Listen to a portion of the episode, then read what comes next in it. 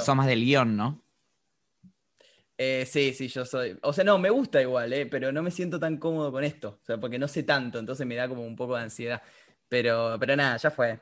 Me voy a ir soltando, calculo, y me voy a ir acordando de cosas que pienso que no las me las acuerdo y te vienen a la mente. Así que vamos con eso, ya fue. Te traje como experto, ¿eh? ese es el problema, por eso, por eso es que. Pero bueno, ya fue. Que sea lo que Dios quiere, de última, nada, mala suerte. Te traeré a Ana Guillot que, la, que te va a estar hablando dos horas y no vas a poder decir una palabra. Che, ¿de, dónde la conoces o quién es? Porque me llamó mucho la atención que. La, conocí en Instagram, boludo. Le mandé un mensaje y la mira me dijo, ¿te puedo llamar? Que no sé qué. Tipo, yo digo, bueno, qué sé yo. Y me dijo que quería hacer un coso y quedamos de la nada a hacer un vivo de Odiseo y después la gente entraba y empezamos a hablar de todo, tragedias y mitos y, la mayoría de las cosas que, aprendí también fue con ella, boludo. Así que eso está copado. Pero sí, la conocí así de la nada, de la nada y sabe una banda la mina, de simbología y hermenéutica y toda esa pija. ¿Sabes que yo me, mm, cuando te empecé a ver así como en Debería avisarte que estoy grabando hace un rato, pero no importa. Vamos a dar cuenta que ya lo sabías. Cuando vi que eso, como que estabas con esta, con esta mina, que parece saber un montón y que está ahí explicando todo, que se manda altos vivos con vos, lo primero que pensé fue, bueno, esta, o sea, esta chabona es su tía y por ella te metiste a la mitología. Pero después me, o sea, no sé, parece que no. o te metiste a la mitología y después la conociste a ella.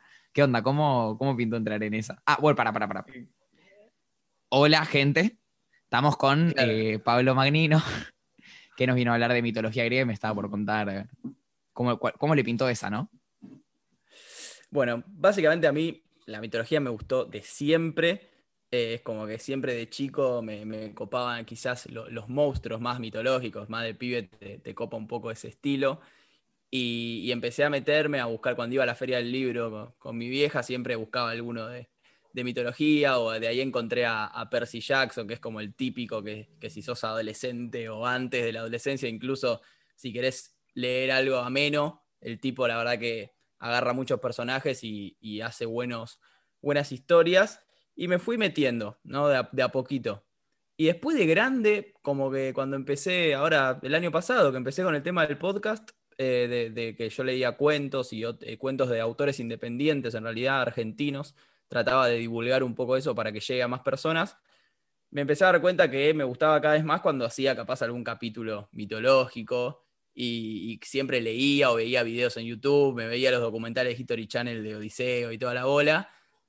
Y en un momento le hablé hasta, hasta Mina, Ana Guillot, que estaba ahí en Instagram, que decía que era especialista en mitología, y dije, bueno, qué sé yo, le mando un mensaje a ver si, capaz tiene algo escrito a lo estilo Ricky Jordan de Percy Jackson y me lo pasa y lo leo, ¿viste? Esa era mi idea.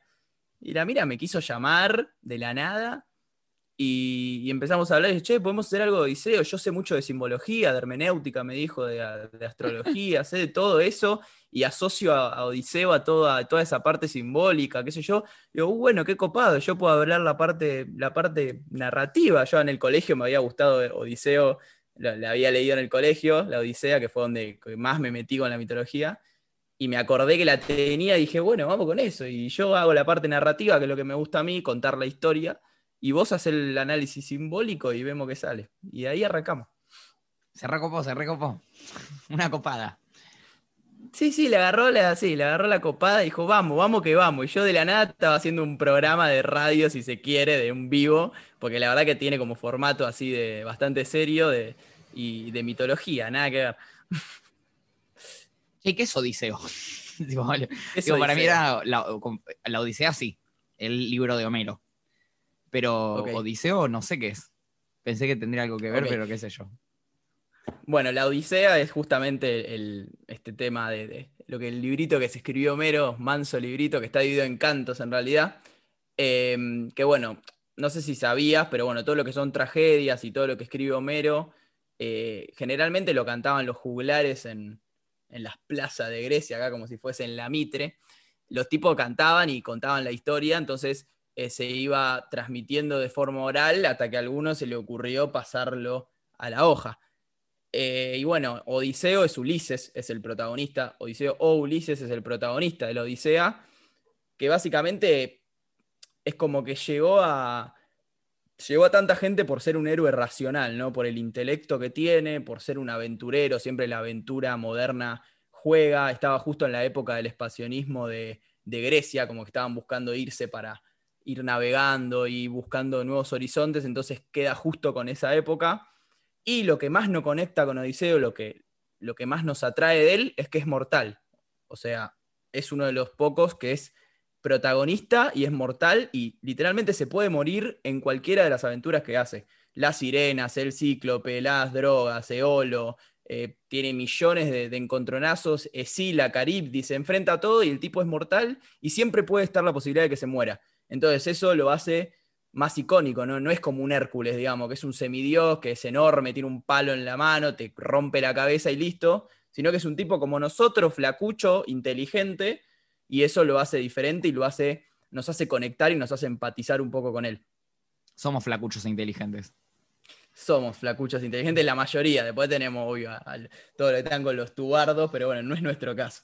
Están los gordos eh, inteligentes y están los flacos tontos también. Obviamente. No, es el caso del, Ulises. Pero bueno, está bien. Odiseo es Ulises, entonces. Ulises y Odiseo, exacto. Ulises y Odiseo es como. Siempre está pensado así, es como un tipo. No es. O, sea, no lo ponen, lo digo como flacucho en el sentido, no lo ponen como musculoso. Siempre está, es un tipo en todas las películas, en todas las cosas que se hicieron, incluso en, la, en el coso de Homero. Está como un tipo, si se quiere, entre comillas, de, de corporatura normal, ni muy enorme ni muy tranqui, es como que es un tipo que podría ser vos tranquilamente y eso capaz es lo que lo hace, eh, que hace traspasado tantas generaciones y sigamos hablando de él. Otra de las cosas que, tiene la Odisea que a mí me gusta muchísimo es que pasa por todos los deseos, si se quiere, eh, porque, bueno, vamos a hacer un parate porque me olvidé de contar esto. La mitología nace de los deseos y los miedos que los griegos no podían explicar con palabras. Vamos a arrancar por ahí, porque me parece que es lo más clave para hablar de mitología. A ver, Zeus, un tipo que tira rayos. Vos imaginate que vivís en el siglo 500 a.C., aunque los que nacieron ahí no sabían quién era Cristo, todavía no tiene mucho sentido eso, no importa. Naciste en el que, che, ¿quién es Cristo? bueno, no importa. ¿Qué, año estamos? claro, en el 500 a.C. ¿Y quién es Cristo? Uno que va a nacer 500 después. Bueno, buenísimo. Y, y los tipos veían caer un rayo del cielo y no entendían un carajo, no entendían una mierda. O sea, decía, ¿qué es esto? Bueno, vamos a poner un dios que tira rayos. Buenísimo. Che, ¿por qué el mar tira olas y se mueve? ¿Y por qué cuando no le rezo a alguien me agarra una tormenta y cuando le rezo hay sol? Ah, porque debe haber un dios del mar. Entonces vamos a sacrificar algo para que el tipo me dé buenos vientos, me dé buenos mares. Buenísimo. Che, ¿y qué pasa con el amor? ¿Por qué deseo a las mujeres o a los hombres? ¿Por qué me quiero? Y bueno, porque hay una diosa del sexo, una diosa del amor. Bueno, Afrodita, buenísimo. Entonces se va armando toda esa historia, ¿no? Entonces, a partir de los miedos, la muerte, la muerte, el mayor miedo del ser humano hasta el día de hoy, la incertidumbre, no saber qué va a pasar después. Bueno, ellos quisieron explicar, quisieron entender qué carajo iba a pasar después de la muerte y crean al dios del inframundo, crean a Hades, eh, que crean el tártaro, que es muy parecido al infierno y al cielo del cristianismo. Entonces, eh, yo creo que está buenísimo empezar por ahí y darse cuenta que la mitología empezó de eso, de miedos de la gente que no sabían cómo explicarlo y eligieron explicarlo con criaturas fantásticas, dioses o como queramos decirlo. Que muy flashero que algo de la jerarquía, no sé si vos me sabrás decir algo de esto, pero mm, mismo los dioses que pueden representar miedos y deseos son hijos de los titanes, que son el tiempo, y qué sé yo, cuál más. Solo conozco a Cronos, que es el tiempo. Eh, claro, bueno, claro, Cronos está Ea, que es la de la Tierra, como que arrancó ahí, la historia arranca con los titanes, que supuestamente crean todo, hasta que llega Zeus, que, ese es otro de los miedos, que está buenísimo nombrarlo, porque ¿qué pasa con, con, con Cronos? Eh, que él tenía, eh, tenía miedo, porque después de Cronos viene Urano. Urano estaba gobernando, era el titán que gobernaba con Ea, y Urano tenía miedo de que el hijo le ocupe su lugar, cosa que es un miedo que hoy en día también en el psicoanálisis está muy, muy arraigado, ¿no? Esto de que el hijo te supere, que el hijo, por eso de ahí viene lo edípico, eh, que es el tema de Edipo Rey, que es otra tragedia. Eh, entonces, está bueno porque nace cada hijo que nace, que nace Poseidón, nace Hades, Urano se lo morfaba, porque tenía miedo que le saquen el lugar. Entonces, pum, pum, pum. Hasta que un día la madre dice, no, pará, no me vas a morfar todos los hijos, te doy una piedra, comete la piedra, lo escondo a Zeus, que, es, que crezca, y cuando Zeus crece, se alía con, los cíclopes y qué sé yo, y con un poco de ayuda de, de, un titán de Prometeo, que bueno, es, es, otra, Prometeo encadenado, otra tragedia, por eso está todo muy conectado. Con ese titán logran desterrarlo a Urano y Urano cuando lo matan eh, salen de adentro Hades y Poseidón y de ahí nacen estos tres dioses, ¿no? que son como los, los más conocidos porque uno es del inframundo, el otro Poseidón es del mar y Zeus es el dios olímpico, si se quiere, el más importante. Y lo peor de todo es que dicen que. Esto es buenísimo, porque todo lado donde busqué dicen que fue sorteo. Tipo, el que sacó el palito más chico, que fue Hades, se fue al inframundo porque era el que nadie quería estar con los muertos. Y Poseidón sacó el palito del medio y se quedó con el mar. Es literalmente, en todos los lugares donde busqué, nadie sabe explicar cómo se repartieron las cosas, digamos. Es buenísimo. Bueno, Zeus tiene un poco de sentido que sea el dios del Olimpo, como que el Olimpo está como en el cielo, ¿no? No está en el inframundo. Claro, el Olimpo está en el cielo y aparte es el que los liberó. Entonces, bueno, che, muchacho, gracias a mí están acá, así que yo me quedo con. sí, sí, sí, sí, sí, sí, sí. Que parte y reparte. Tiro. Además, el más grande, ¿no? No, es el más chico. No, es el más chico. Es el más chico. Mira qué boludo. Es el que, nace último. Exacto, sí, sí, es el que nace último, pero es el que lo salva a todos porque la madre lo eligió a él para, para que quede vivo. Entonces, bueno, pasan esas cosas y el tipo se queda con, con lo que él quiere porque es el que los salvó. Entonces, bueno, retomando con todo esta, esto que me había olvidado de mencionar, que es bastante importante, la Odisea habla un poco de eso, ¿no? De, los deseos, si se quiere, del hombre. Por eso pasa por la isla de Loto, que es donde... Eh, esto, por eso me voy acordando de cosas y digo, la puta madre, estoy explicando cosas y... No, importa, este, este, podcast tiene una temporalidad propia. Es así, es así. Básicamente Odiseo se va, de, se va a la guerra de Troya y tarda como 20 años en volver a su patria, a Ítaca. Eh, y Penélope lo está esperando, que su mujer lo espera durante los 20 años. Y, Odiseo básicamente va viajando por todo Grecia y le van pasando millones de cosas que nunca puede volver de, hasta que vuelve después de 20 años. Entonces, una de las cosas que le pasa es la isla de Loto, que eh, justamente le ofrecían esta planta que era como una droga y los muchachos, los compañeros se querían quedar ahí porque cuando fumaban estaban re locos, re contentos. Y dice, che, muchachos, yo de, con esto me olvido de la guerra, me olvido que maté gente, me olvido de mi casa, de todo, y me quedo acá fumando y no vuelvo nunca más. Sí, todos conocemos a alguien así. claro. Entonces se, queda, se querían quedar ahí y Odiseo se enfrenta a eso. Entonces ahí ya tiene el primer, la primera distracción o el primer deseo, que es el deseo a es esa, si se quiere, esa felicidad eterna que te da la droga en ese momento, ¿no? Como decir, bueno, estoy acá y no me importa más nada, quiero quedarme a vivir en este momento, cosa que no es real. Pero bueno, es un deseo y es una tentación que tiene que sortear eh, el héroe de, esta, de, este, de esta historia. Después tenemos a, uno bastante importante, que es el que quizás el que más conocen todos, es la historia como más conocida, que es la de los cíclopes, eh, que más precisamente un cíclope que tiene que enfrentar Odiseo. Esta parte es buenísima porque te cuenta perfectamente cómo funcionaba la mente de Odiseo, ¿no?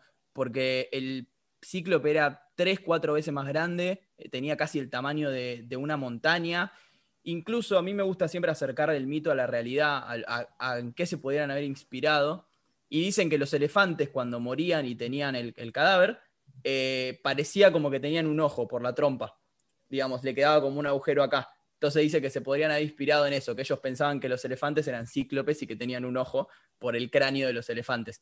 Así que eso es bastante copado y está bueno entenderlo. Y Odiseo le gana al cíclope engañándolo todo el tiempo, digamos, todo el tiempo. Lo engaña, se esconde, le hace tomar vino. En un momento le dice, ¿quién sos vos? Le dice, yo soy nadie. Entonces, cuando lo atacan, vienen de afuera y dicen, che, ¿qué te pasa? Me atacó nadie. Ah, buenísimo, dicen los otros cíclopes y se, van. ¿Entendés? Entonces tiene toda esa parte de inteligencia que Hércules no la tiene. Hércules te pone un mazazo en la jeta, te rompe la cabeza y te ganó la pelea. En cambio, eh, Odiseo piensa eh, tres, cuatro pasos más adelante. Entonces eso está buenísimo de verlo. Y después comete el error, que es otra de las cosas que tiene el ser humano, que es el ego, el ego, el, ego y las ganas de resaltar las cosas buenas que hiciste. Entonces el tipo, cuando se va, le grita, no soy nadie, pelotudo, me llamo Odiseo, le dice que yo. ¿Para qué le dijo eso? Cuando le dice que se llama Odiseo, el cíclope este era hijo de Poseidón.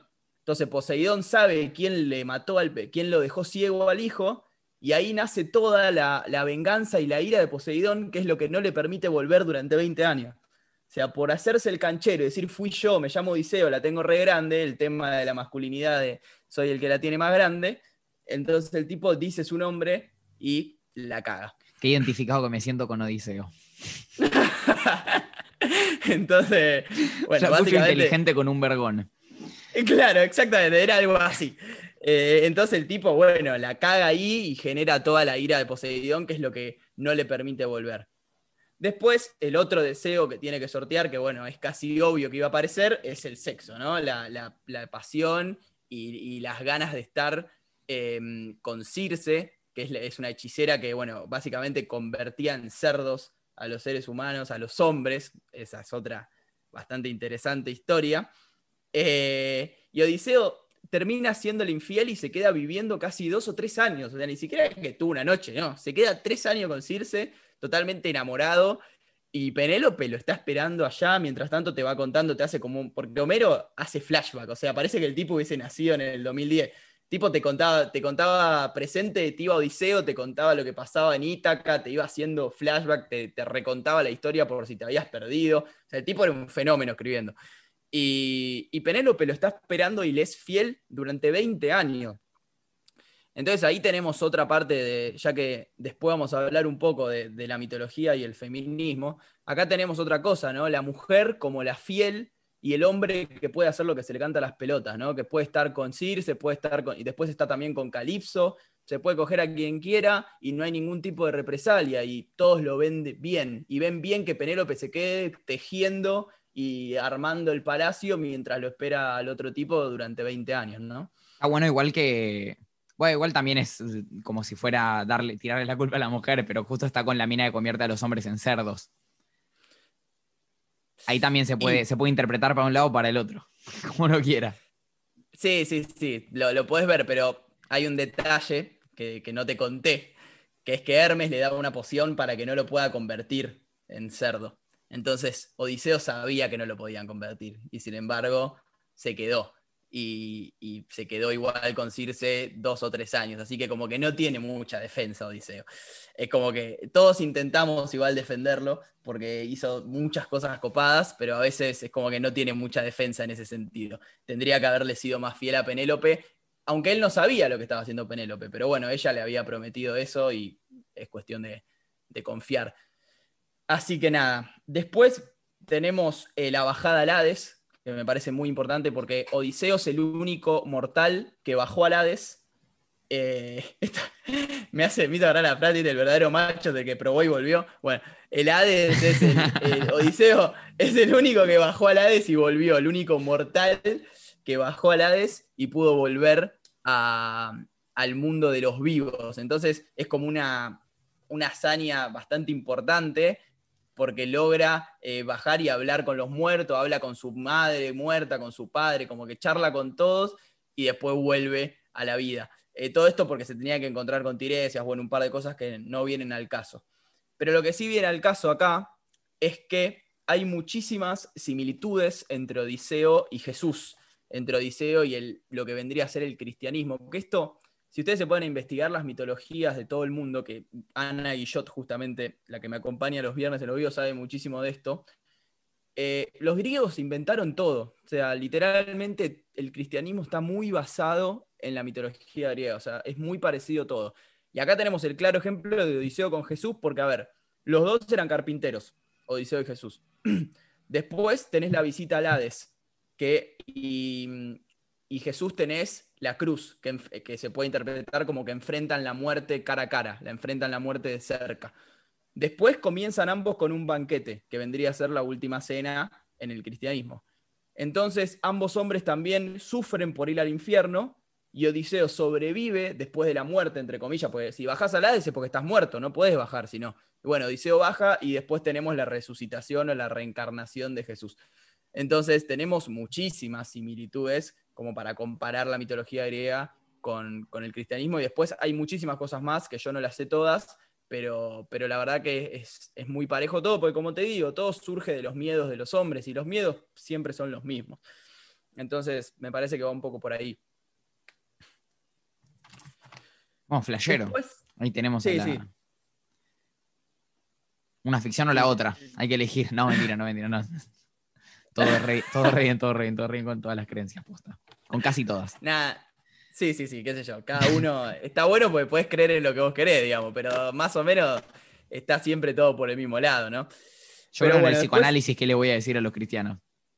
Eh, Claro, bueno, exactamente. Después te están lo que. eh, Está el meme de cómo vas a creer la astrología y dice no quemes un gol. Bueno, estamos más o menos No por quemes ese un lado. gol, re, re. No lo grité porque no entra. Y digo, dale, boludo, ¿en qué estás Es, es creyendo? posta, ¿eh? Sí, sí, sí, literalmente, pero bueno, cada uno cree en lo que quiere, por eso. Pero bueno, eh, algo que me copa muchísimo em, de la mitología, otra vez, es acercarla a la realidad. Siempre me, me gustó eso. Y mm, porque no me gusta quedarme con la parte fantasiosa solamente. Creo que hay algo de, de realidad que está muy copado. Y si a la, a la gente que está escuchando esto le interesa, hay un documental de History Channel que se llama La Batalla de los Dioses, que habla de muchísimos dioses, eh, Hades, Zeus, habla de la Odisea, tiene dos capítulos de la Odisea para que veamos lo que influyó. Eh, habla de Thor también me parece, del Hades, y te cuenta cómo los arqueólogos y, y personas científicas lograron descubrir ciertas cosas. Y por ejemplo, las sirenas, ¿conoces las sirenas? Sí, ¿te suena? Sí, sí, las que tienen. O te cuento más o menos. Las que tienen culo de pez. Eh, Claro, bueno, eso y que cantan como las diosas y te, te embadurnan con su voz y vos te querés ir a vivir con ellas, digamos. Básicamente es eso. Odiseo, como es un tipo que, eso, esta es otra de las cosas copadas, hace todo lo necesario para aprender algo nuevo, el chabón. Es como que no dice, no, bueno, no quiero escuchar a las, a las sirenas y listo. No, el tipo se, se encadena al, al mástil del barco, se pone un poquito de cera como para no escuchar tanto las sirenas y va y le dice a los, a los compañeros, le dice, si me quiero ir con ella, no me dejen, pero yo quiero escuchar cómo cantan. O sea, el tipo siempre quiere estar aprendiendo cosas de su viaje. Entonces eso está muy copado. ¿Qué pasa con la realidad? Hay unas islas en Italia, se llaman las Islas Ligali, eh, que también son conocidas como Le Sirenus, eh, que en 2004 se encuentra una formación, unos arqueólogos encuentran una formación natural de rocas que hacen como si fuese un megáfono. Cuando las olas rebotaban, salía un sonido amplificado y de forma de megáfono. Y entonces puede haber inspirado a los, a los griegos cuando pasaban con el barco y escuchaban ese sonido tan fuerte, podían haber inspirado eso a las sirenas. Eso me parece espectacular, no sé qué te parece a vos, pero haber encontrado un hallazgo así me parece una locura. Espectacular, me parece. Che, no quiero dejar Bueno, de, después- de- de mencionar y recomendar tu podcast también, porque lo estuvimos tirando como medio tácito, pero Ah, acá sí. el amigo Pablo tiene un podcast muy bueno. Muy, muy bueno. Que es, eh, bueno, decilo vos, decilo vos. Dale, sí, arranqué con cuentos, como dije antes, y después me di cuenta que me copaba más la mitología y me pasé completamente, así que ahora estoy en YouTube y en Spotify como Kush Mitología Griega, y básicamente hago este mismo análisis. Agarro un mito, le cuento el mito narrativamente y después le hago el acercamiento a la realidad o a la sociedad o a la actualidad, a lo que, a lo que dé el mito, porque no todos los mitos funcionan de la misma forma. Y después, bueno, para ir cortando un poco con Odiseo, porque me parece que ya hablamos mucho, y que quiero hablar otra cosa también. Eh, hay dos copados que son dos monstruos que llaman Escila y Caribdis. Eh, Escila era un monstruo de. Tenía como ocho cabezas. Y Odiseo básicamente tenía que elegir si pasar por ese monstruo de ocho cabezas o si pasar por Caribdis, que era una zona de remolinos donde te podías. te podían morfar todo el barco. Entonces el tipo tiene que tomar esa decisión. No interesa bien qué pasa, lo que me interesa es hablar de los monstruos, ¿no? Escila, como monstruo marino de ocho, de ocho cabezas, hay una sola forma de, de explicarlo, y es un calamar gigante. Porque antes existían los calamares gigantes, encima era, tenían lo- los ocho, como si fuesen ocho cabezas, porque funcionaba como una especie de pulpo, y tenía el tamaño de un microescolar, boludo, eh, el calamar este. O sea, era una locura de grande. Entonces podría haber explicado este monstruo gigante, enorme, marino. Y después Caribdis, para así terminamos con esto, eh, era una zona de remolinos, y si hoy, hoy vas al estrecho de Messina, en- entre Italia y Sicilia, al norte del mar Tirreno y al sur del Jónico, tenés exactamente un lugar donde se cruzan los dos mares y son aguas contrarias. Entonces esas aguas contrarias se chocan y generan un remolino justamente en ese estrecho donde tenía que pasar Odiseo. Entonces, en vez de decir, che, hay un remolino por las corrientes, pues los tipos no tenían ni reputa idea de lo que eran las corrientes de las aguas, dicen, no, no hay una corriente, es un monstruo que se llama Caribdis y nos va a comer a todos. Entonces, me parece buenísimo resaltar esto de, cómo los tipos a través del miedo inventaban monstruos, ¿no? Me parece muy copado. Pero bueno, em, ¿me querés decir algo? ¿Me querés comentar algo?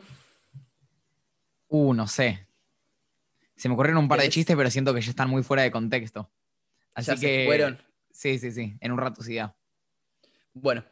Bueno, vamos ahora entonces con, lo otro que, me parece interesante de charlar, eh, que es el tema de, del protagonismo, si se quiere, de, las mujeres y, un poco el machismo que está impregnado en, toda la mitología. No, sé si me parece que está un poco mal, lo, hablamos un poco antes, hablar de feminismo me parece que no es, no es lo más acertado, porque no hay mitos feministas. Al contrario, hay, la mayoría de los mitos son todos machistas y está bueno encontrar dónde está ese machismo y tratar de, eh, de darnos cuenta por qué lo tenemos tan internalizado, ¿no? por qué es tan difícil sacarnos el machismo encima eh, más que nada para, muchas generaciones quizás un poco más grandes que la nuestra, nosotros capaz que ya estamos un poquitito más curtidos, no tanto, pero ¿por qué es tan difícil para, las generaciones más grandes eh, salirse del machismo?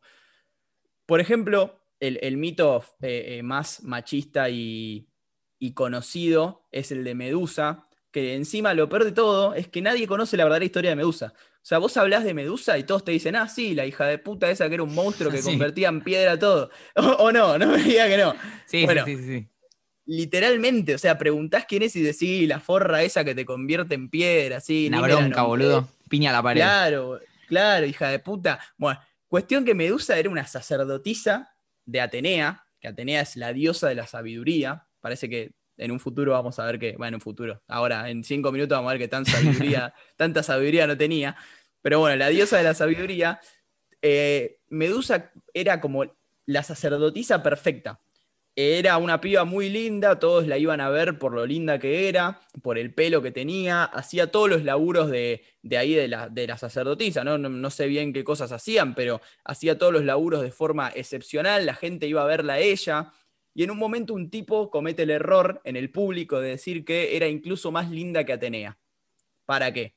Atenea claramente se pone celosa, dice, no, ¿cómo puede ser que esta piba me quiere sacar el lugar? En vez de ponerse contenta porque tenía una sacerdotisa que la podía, eh, que la podía venerar al nivel que ella necesitaba por ser una diosa, y, y se enoja. Entonces, en un momento viene Poseidón, que había tenido una guerra con Atenea y estaba preparando una venganza. Y cuando la ve a esta muchacha Medusa, que era tan perfecta, dice, no, listo, dice Poseidón, acá es la mía, se la voy a tomar con esta piba y le voy a caer la vida a Atenea. Bueno, Poseidón la acerca al mar porque, bueno, qué sé yo, esas cosas de, como que Poseidón era hermoso y tenía una luz y la atrae con, su, con su físico y qué sé yo, y Medusa va corriendo al mar porque se siente atraída por este dios.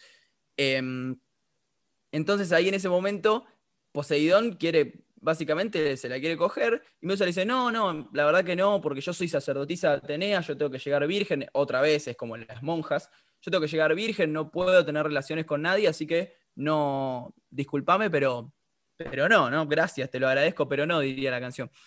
Y Poseidón, obviamente, macho, eh, macho alfa, ¿cómo va a aceptar un no como respuesta? Obviamente, no, no existe el no para ellos.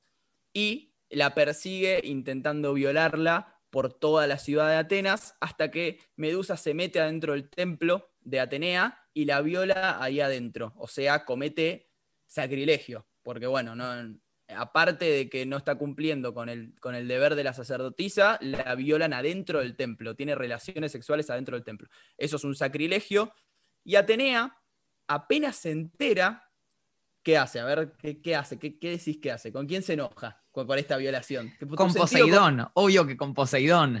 Claro, se enoja con. Bueno, buenísimo. Eso dice el mito. No, bueno. El mito claramente no se enoja con Poseidón, se la agarra con Medusa Y básicamente hace la del periodista de Telefe, nuestro querido Nico Repeto. Le dice, a vos te violaron por cómo, por lo linda que sos. Le dice, te violaron porque siempre estás re bien vestida, porque te peinás, porque sos linda, haces todo bien. Así que te merecías esto que te pasó. Y decide castigarla. O sea, no solo la reta y le echa la culpa, sino que la castiga porque la violaron. Es no, una sí, una copada, una copada. No, no, por eso, mucha Una Cristina Pérez cualquiera. sí, sí, sí. Tenía sabiduría machista, parece, de la, diosa. Pero bueno, entonces, por eso me, parece que está bueno hablar de estos mitos. Y, y, la convierte en lo que la conocemos, en un monstruo, una gorgona, una mina con pelo de serpiente que si te mira te convierte en piedra. Medusa, incluso siendo esta, esta mujer, perdón, esta bestia, esta gorgona, sale corriendo, se va llorando y trata de no mirar a nadie, va con los ojos cerrados para no matar a nadie más porque en el camino la quedaron algunos muchachos ahí convertidos en piedra porque se les ocurrió mirarla y, y se termina yendo a un lugar que, que, encima es un templo de Atenea, después se entera que es otro templo de Atenea viejo y termina de nuevo venerándola, ¿no? Termina queriéndola igual a Atenea, como que se siente culpable de eso. Por eso me parece que no podemos hablar de feminismo, sino que se puede hablar de machismo, porque la mina se sigue sintiendo culpable de lo que le pasó. Se siente culpable en vez de víctima de que, de que Poseidón la haya violado porque él era un dios y porque él tenía que tener supuestamente el derecho a hacerlo. Entonces, Atenea igualmente recapacita después, vamos a decir la verdad, eh, después de muchos años, vamos a contar todo, digamos todo. Eh, recapacita y, lo manda a Perseo, lo ayuda y le dice exactamente cómo tiene que hacer para matarla a Medusa para terminar con ese sufrimiento, porque ya que estamos en época de pandemia, eh, pensá que la condenó a una cuarentena eterna. ¿Te diste cuenta? sí, sí, sí, sí, sí. Y de contagiar a los demás que se acerquen. Exacto. No, no podía hablar más con nadie. No había barbijos. No había barbijos no había barbijos. Entonces la mina no podía hablar nunca más con nadie. no había circulación que era usada en los, templos de Atenas. Claro, no, podían poner ventiladores en esa época, entonces se cagó. No podía hablar con nadie y, la condenó a eso, que es horrible. La condenó a estar sola de por vida. Entonces, bueno, lo manda y la terminan matando y de las semillas nace, de las semillas de, mm, de Poseidón y de Medusa, que bueno, estas cosas pasan en la mitología, chorrea un poco de sangre y nacen cosas, anda a saber por qué nace Criasor, el guerrero de la espada dorada, y un caballo alado, que bueno, representan la pureza que le robaron a Medusa, ¿no? No, bueno, será supongo el hijo producto de la violación. Exacto, pero bueno, nace... La literalidad. Nace de... Exacto, nace de gotas de sangre, pero sí, eh, es eso. Y nacen, como te digo, nacen un caballo alado, que es exactamente la definición de la pureza. Eh, que es lo que le robaron a Medusa cuando la, cuando la violan. la, pureza y la inocencia. Y la virginidad, obviamente. Em, así que nada, este es el mito un poco de, Medusa. Y mm, después tenemos otro que es bastante más violento. Nos cagamos un poco de risa con. Sí, este, este no lo, este no lo conocía además. Este me, este me flashó y tampoco vi el, el capítulo de tu podcast sobre este, así que también me, me, resultó muy sorpresivo y me llamó la atención que digas, tipo, che, vamos a hablar de feminismo, te puedo traer este mito. Dale, contalo, contalo qué es el feminismo de hoy en día. Esto es lo que piensa Pablo. Este es mi pensamiento del feminismo. No, bueno, le dije que, yo lo, que le dije que había dos mitos eh, muy, no feministas, sino por eso me expresé mal, es como que son mitos muy machistas y en este en, este en especial está muy bueno porque el tipo que lo escribió, lo escribió en el año 430 a.C. O sea, ustedes piensen, si decimos que Julio Verne fue revolucionario por lo que escribió, ¿qué podemos decir de este tipo? Hablando de literalmente, es, la tragedia es casi un panfleto feminista, si se quiere, sacando la parte que voy a contar después, que obviamente no es feminismo, eh, pero literalmente es un panfleto feminista hoy, lo, hoy lo tildarían de panfleto feminista de forma despectiva, pero literalmente es, habla de una protagonista mujer, cosa que no pasaba, y el tipo, al ser hombre, puede visibilizar eso, porque si este mito lo hubiese escrito, en realidad no es un mito, perdón, es una tragedia. Si esta tragedia no lo hubiese, la hubiese escrito una mujer, capaz que hoy ni la tendríamos, ¿entendés? Porque no le daban pelota, las mujeres no tenían voz, no tenían una mierda. Pensá que pueden votar hace, hace cuánto pueden votar, boludo. Sí, sí, sí, sí. Si podían años. escribir. Claro, 100 años. Entonces, imagínate si podían escribir y si le iban a dar bola a una mina que se ponía a escribir una tragedia. No, entonces el tipo se pone la 10, escribe sobre el feminismo en el año 430 a.C. Entonces, eso para mí es ser un adelantado. Eso es tener una cabeza totalmente superior. Si quieren conocer la historia completa, completa, los invito a, mi, a, YouTube, a Spotify, porque es muy larga, porque encima hay que contar, eh, hay que contar cosas, historias anteriores, porque si no, no se entiende nada. Pero básicamente, para que, para que se entienda un poco, comienza con, el, con la búsqueda del vellocino de oro, que es otra historia. Y Jasón es un tipo que justamente con los argonautas, que de ahí sale los argonautas y el Nestornauta, si se quiere, eh, los argonautas iban en búsqueda de este vellocino de oro. Entonces, eh, Medea es quien está destinada por Afrodita a enamorarse de Jasón y ayudarlo en todo, porque Medea era una hechicera, una hechicera muy fuerte. Eh, entonces, ayudarlo con sus hechizos a conseguir este vellocino, cosa que hubiese sido imposible, pero imposible. Medea, para que se dé una idea, traiciona a su viejo, a su padre, mata a su hermano y lo ayuda en 430 mil millones de cosas a Jasón para que el tipo pueda eh, obtener ese vellocino de oro. O sea, de arranque, como les digo, mata al hermano, o sea, hace cosas increíbles por, por. Se casan, tienen dos hijos y viven tranquilamente en, una ciudad, que no, creo que era Corinto, pero bueno, no vale la, no viene al caso. Y en un momento Creonte, que era el, rey, le dice a, este muchacho, a Jasón, le dice, che, Jasón, me parece que necesitamos una de estas alianzas copadas para, para tener poder y conquistar tierras y te tenés que casar con mi hija. La verdad que no encuentro otra persona, sos vos el indicado.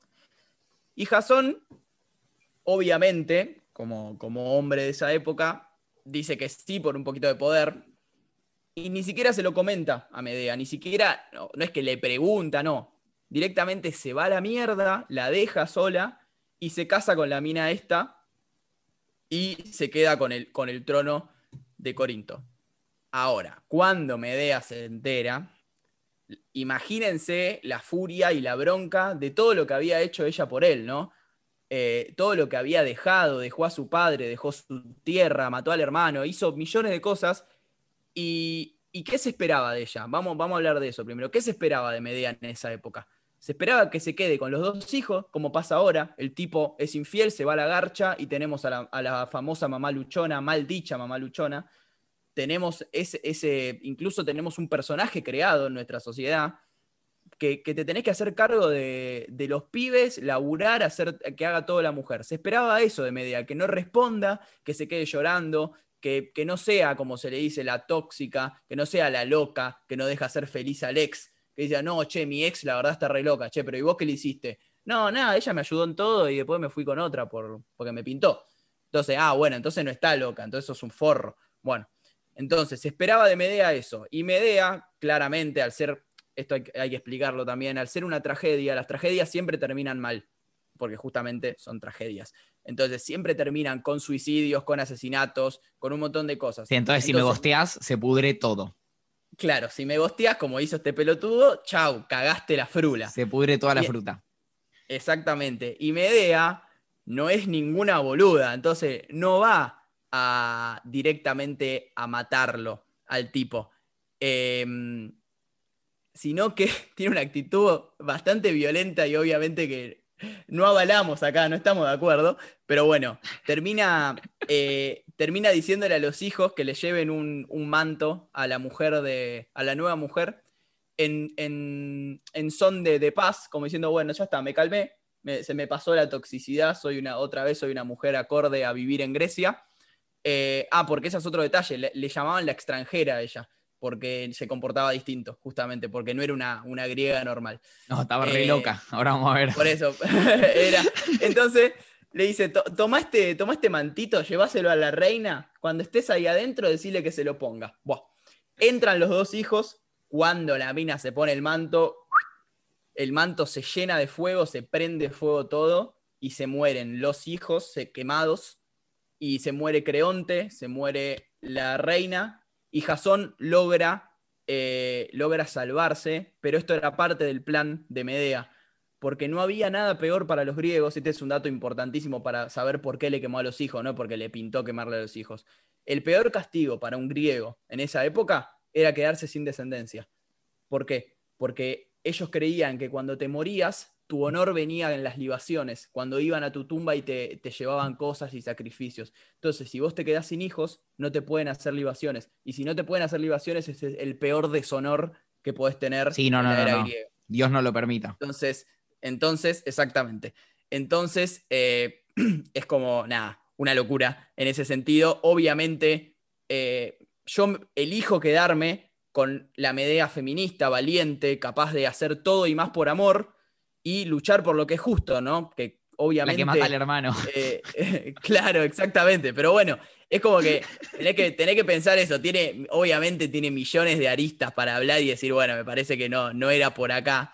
Pero obviamente es un extremo, pero sirve mucho para darnos cuenta de cómo funcionaba y cómo funciona la sociedad y el machismo y el patriarcado que lo tenemos muy instalados eh, en nuestra sociedad. Entonces me parece que es importante y está bueno conocer este mito y, mirarlo desde ese lado, mirarlo desde el, único que tiene una mujer como protagonista y que encima eh, tiene la capacidad de eh, enfrentarse a, las forradas que le hace el tipo, ¿no?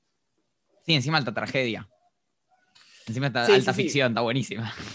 Claro, claro, todo, sí, tiene todo, una poción, después el tipo se va, se queda viviendo en el bosque como mucho tiempo y se termina muriendo, eh, pero bueno, tiene mucha modernidad el mito, la tragedia, y, en, vez de, en vez de imponerle un mundo de hombres, ella lucha en contra de eso, ¿no? Lucha un poco por, por lo que ella cree correcto y, y por lo que siente, porque al fin y al cabo, qué sé yo, el tipo es un sorete, literalmente, o sea se merecía eso y más después de todo lo que hizo. Pero bueno, no vamos a avalarlo. Eh, vamos a pensar que no, que no lo merecía. Eh, pero bueno, básicamente esos son los dos, los dos mitos más copados, eh, más, las dos mitos más machistas, que donde se nota, aparte de que en la mitología Zeus se, transforma hasta en un animal para violarse a las minas, nada, está con, se, coge a todas mientras está con Hera, que es la mujer. Es un tipo que, nada, ve una mujer y va y se la viola. En ese sentido, la mitología es súper machista y súper violenta, la verdad. Eh, por, eso, por eso está bueno recalcar cuando hay algunos mitos que te hacen pensar un poco más y te hacen eh, cambiar un poco de idea, ¿no? Sí, siempre bancamos todo lo que sea, qué sé yo, darle una vueltita además. Porque ciertos chabones lo estaban pensando como los deseos del hombre, ponele, o los miedos. Y siempre es lindo traerlo a la actualidad, sobre todo cuando lo tiene, qué sé yo. Sí, sí, me parece que eso es lo más copado. Eh, lograr traer esos, esos mitos a la realidad. Y después podemos hablar, si querés, un poco de las tragedias. Eh, me encantaría. Que, ya las mencioné un poquito, pero hay muchísimas tragedias de, de, Sófocles, de Eurípides, que básicamente son obras de teatro, son conocidas hoy como obras de teatro. Incluso Edipo Rey se sigue dando hoy en día. Eh, Electra, se sigue dando en forma de ópera incluso, Electra. Em, estoy pensando, perdón, una cosa que dijiste. Hay, una tragedia que tiene una protagonista mujer igual. Eh, sí, Electra. Electra y también Antígona. yo estaba pensando en Antígona, pero es verdad que Electra también. Claro, Electra y Antígona, claro. Pero bueno, justamente Antígona viene del lado de Edipo, está bueno porque. ¿No es la hermana? La historia. Eh, no, es la hija. Es la, hija pero pero bueno, tiene la hija, y la, la hija y la nieta. claro. Edipo tiene, Edipo tiene esas cosas hermosas. Eh, mejor no hablar del árbol genealógico de Edipo. Pero bueno, una de las tragedias más conocidas es, un Edipo círculo. Rey. Sí, sí, sí, es un círculo vicioso. Eh, Edipo Rey, que después sigue con Edipo en Colona y después viene Antígona. Es como una trilogía, si se quiere, de, de Sófocles. Em, entonces, Edipo, vamos otra vez con otro, con otro miedo, ¿no? Primero, el tema de que el hijo, volvemos a, encontrarnos con esto de que el hijo reemplaza al padre. Es un miedo que está desde el principio de la mitología. Así como pasó con Zeus, pasa con Edipo. Lo de Edipo es, es una locura, porque básicamente lo sacan del país porque una profecía había dicho que iba a matar al padre se iba a casar con la madre. Entonces lo, lo rajan y lo mandan atado de los pies, lo tiran en un coso, lo agarra un pastor y y el tipo se va a ir a otro lugar. Cuando Edipo va al oráculo del otro lugar donde está viviendo, el oráculo le dice, che, vas a matar a tu viejo y te vas a casar con tu madre. Ah, bueno, no, no, ni en pedo, no, me voy. Me voy. Y el tipo se va a Tebas, que es donde está su verdadero padre, que no sabe, y se lo cruza en el camino encima. se lo cruzan en el camino, no puso la luz de giro, se cagan a puteada ahí porque no pone la luz de giro, eh, pelotudo, no te olvidaste la baliza, la concha de papá, bueno, Edipo, pum, lo mata. Le mete alto lo fracaso. mata- Claro, lo mata ahí en el momento, pero en una encrucijada, ¿entendés? En un cruce de nada que ver. El tipo yéndose de la profecía se encuentra con su padre y lo mata en el camino. Que parecía un poco a Cronos y Zeus, ¿no? Tu hijo te va a matar y. Pero además, esto de que la profecía se, se autocumple un poco. Bueno, eso es lo que más me gusta a mí de la mitología, las profecías. Como que todo lo que, lo que dicen los oráculos se cumple. Entonces eso está recopado porque te anticipa las cosas y vas a decir, che, ¿cómo se va a cumplir esto? Le ponen alta onda encima de que no se cumpla. sí, lo, sí, reint- claro, lo lo- reintentan. Claro, lo rehacen super ficción para que no pase, pero termina pasando igual. Eh, entonces, nada, es una locura porque encima cuando llega tiene que descifrar un. Tiene que descifrar un. como una especie de acertijo para matar a una bestia. Y que ahora no me lo acuerdo el acertijo. Pero me parece que era. ¿Qué, qué animal? No. ¿Qué, qué, es- ¿Qué cosa empieza caminando en cuatro patas, después en dos y después en tres? Sí. Y, y el tipo responde que es el hombre porque arrancás gateando, te parás y después estás con el bastón. Entonces, eh, esa era la resolución al, al acertijo este, que eran las tres etapas del hombre. El bebé, cuando creces y cuando sos viejo y necesitas el bastón para caminar. Entonces con esto mata a la bestia esta que estaba infectando toda la ciudad y lo proclaman como rey, y se casa con la reina y tiene los hijos con la reina. Y en un momento empieza, empiezan a decir, no, che, pero esta ciudad no da para más hasta que no, hasta que no se vaya acá el, asesino del rey que está entre ustedes. Y ahí, chao, viene Tiresias del oráculo y le dice, che, mirá que sos vos. ¿Cómo soy yo? Imposible, ¿no? Bueno, y chao, llega un momento que se pudre todo. Eh, la mujer, que vendría a ser la madre y la esposa, se termina suicidando, se ahorca, que está buenísimo que se ahorque porque habla de los nudos, de los nudos de, mm, de los lazos familiares. Eso está recopado. Porque son, la soga representa los lazos familiares y ya se ahorca con eso. Sí, qué lindo que se ahorque. Sí, sí, hermoso que se ahorque con los lazos familiares. Oye, Edipo se Eh, arranca los ojos, ¿no? Así a cara de Y perro. Edipo, se, y a- Edipo se arranca los ojos, sí, sí, sí, como, como el video de la cuchara que lo persigue por todo el mundo con la cuchara, se termina sacando de los ojos con la Uh. cuchara. Che, ¿te acordás de la, gente no vio esos videos, me parece. Es muy. ¿Vos decís que no? Muy 2010. ¿Cómo, cómo era cuchara, cuchara, cuchara, cuchara? ¿Así era? ¿Que lo caga cucharazo por todo el mundo? Lo caga cucharazos, pero no me acuerdo. El, Pero- el- el asesino de la cuchara, creo que se llamaba. Asesino de la cuchara. El castigo más moderno. ese, video debe ser un embole hoy en día. En 2010 me- yo me Pero- gijeaba, me volvía loco, no me paraba de reír, pero hoy, hoy debe 20 ser muy malo. Sí, habría que buscarlo porque surgió y está buenísimo que pase.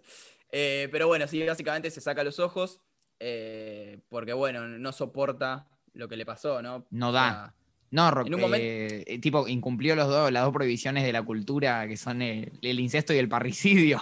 O sea, se claro, pudrió no, toda la mo- De ahí sí que se pudrió todo y no, no da más.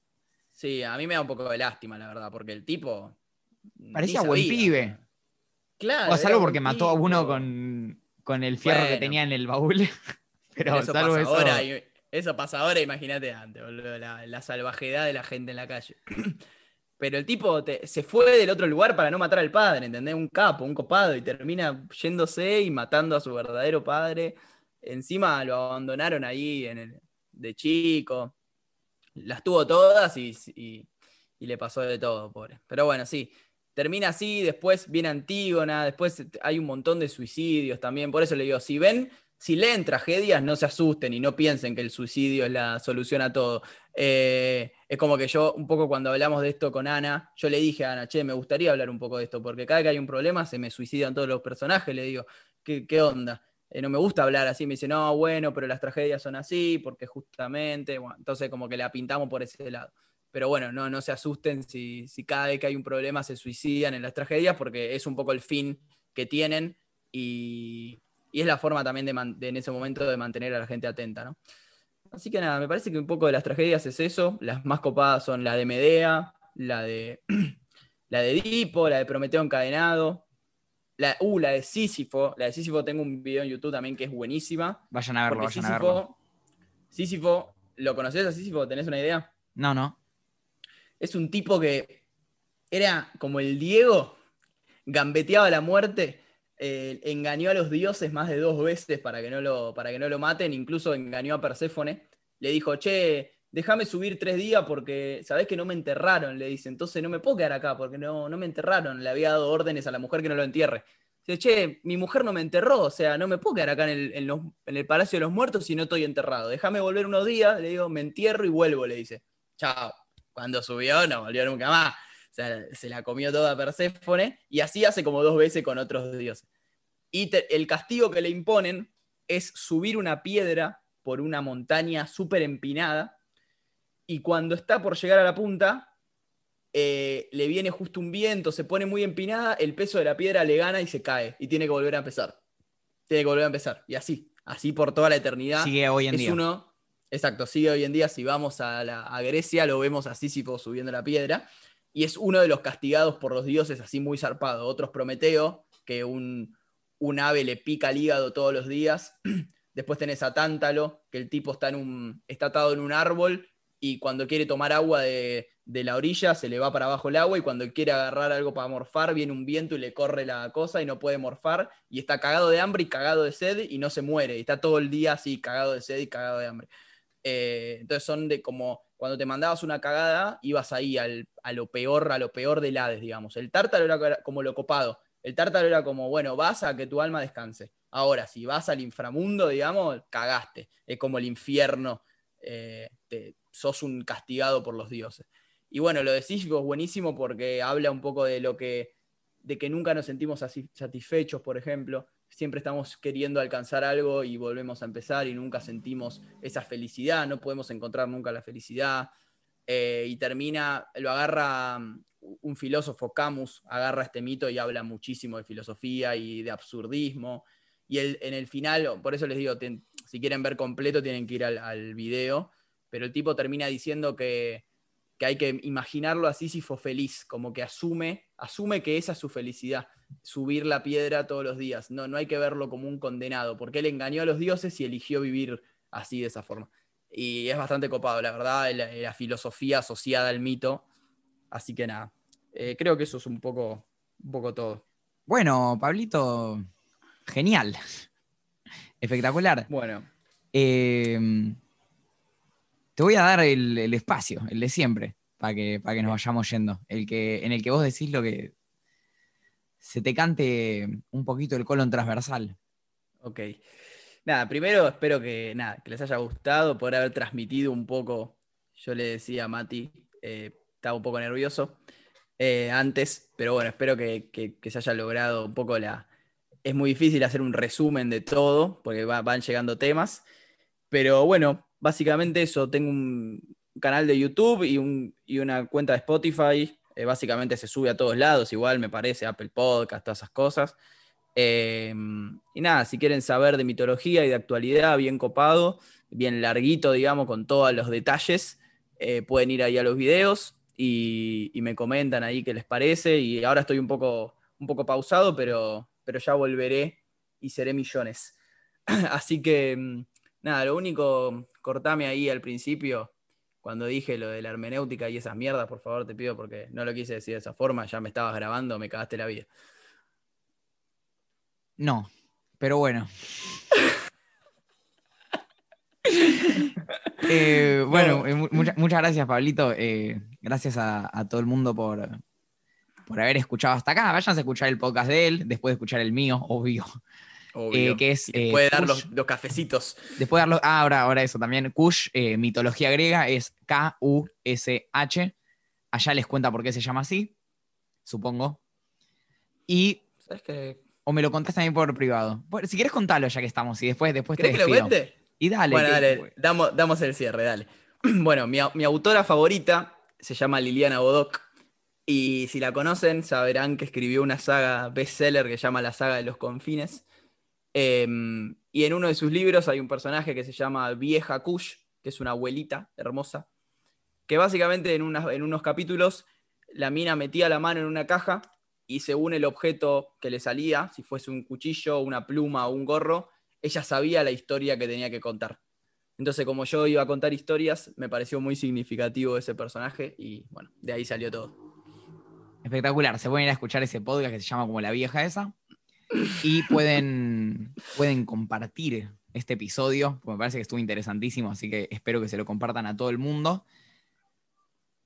Solo está permitido que no lo compartan si donan muchos cafecitos. Ya que estoy, le agradezco a, agradezco las donaciones de la, de la, semana pasada, que en realidad fueron las que vinieron después del capítulo 3, porque la temporalidad es, es muy extraña realmente que yo sé quiénes son, pero donaron de manera anónima, así que no, o sea, ya les agradecí por privado, pero si donaron de manera anónima por algo fue.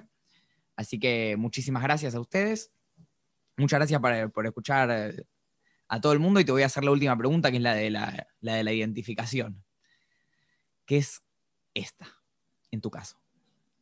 Si tuvieras que elegir para identificarte un, un útil de primaria, ¿con cuál te identificas? Uf.